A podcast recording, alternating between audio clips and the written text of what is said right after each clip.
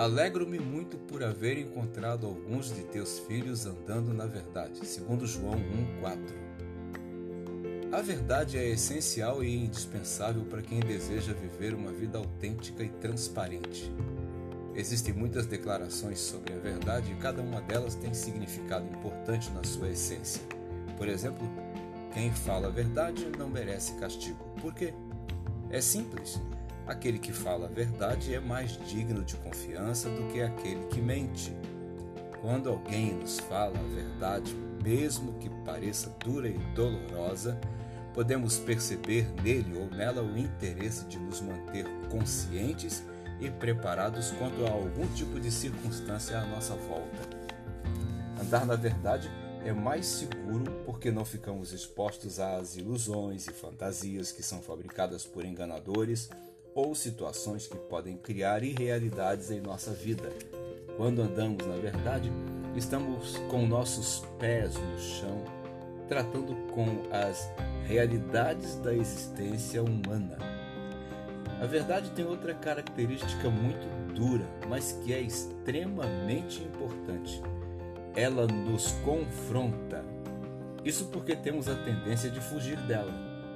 Encarar a verdade requer coragem e disposição para deixar a nossa zona de conforto e encarar a dura realidade da vida que nos leva muitas vezes a fazer escolhas sérias e difíceis, mas que precisam ser feitas e são decisivas para nós. Mas a verdade tem uma outra coisa muito importante.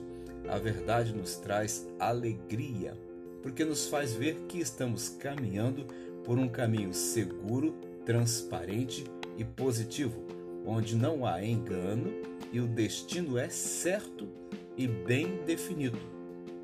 Foi por isso que Jesus Cristo nos disse: E conhecereis a verdade, e a verdade vos libertará. João 8:32. E ele ainda disse mais: Eu sou o caminho, a verdade e a vida, e ninguém vem ao Pai senão por mim.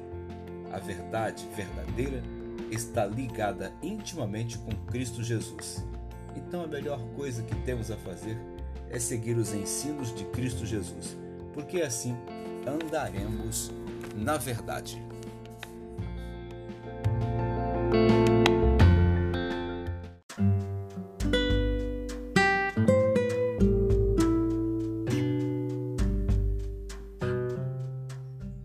Revelação de Deus.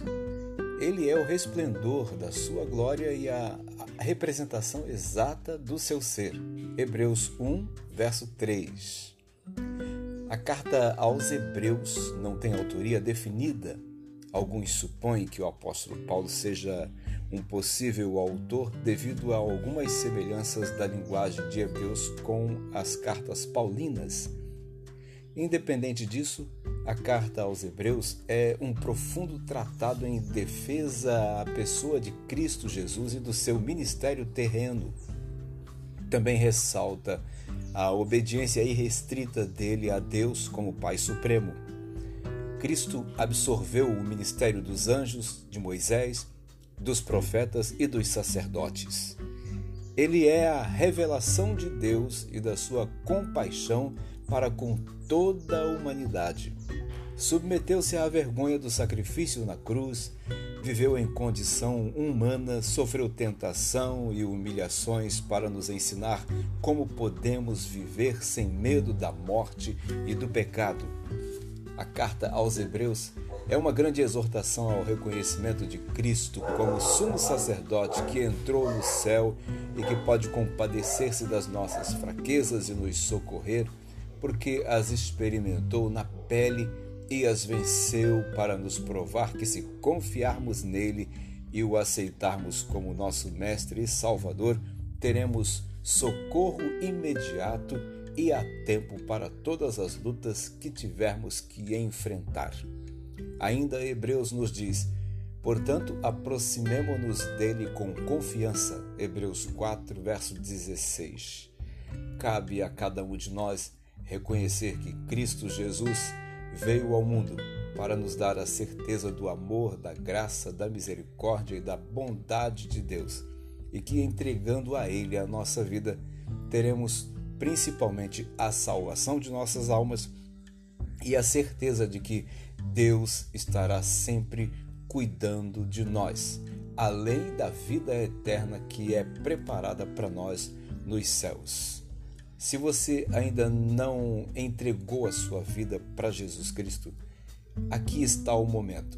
Entregue-a para Jesus, porque Ele é o único que pode resolver todos os problemas da sua vida, agora, no presente e também no futuro.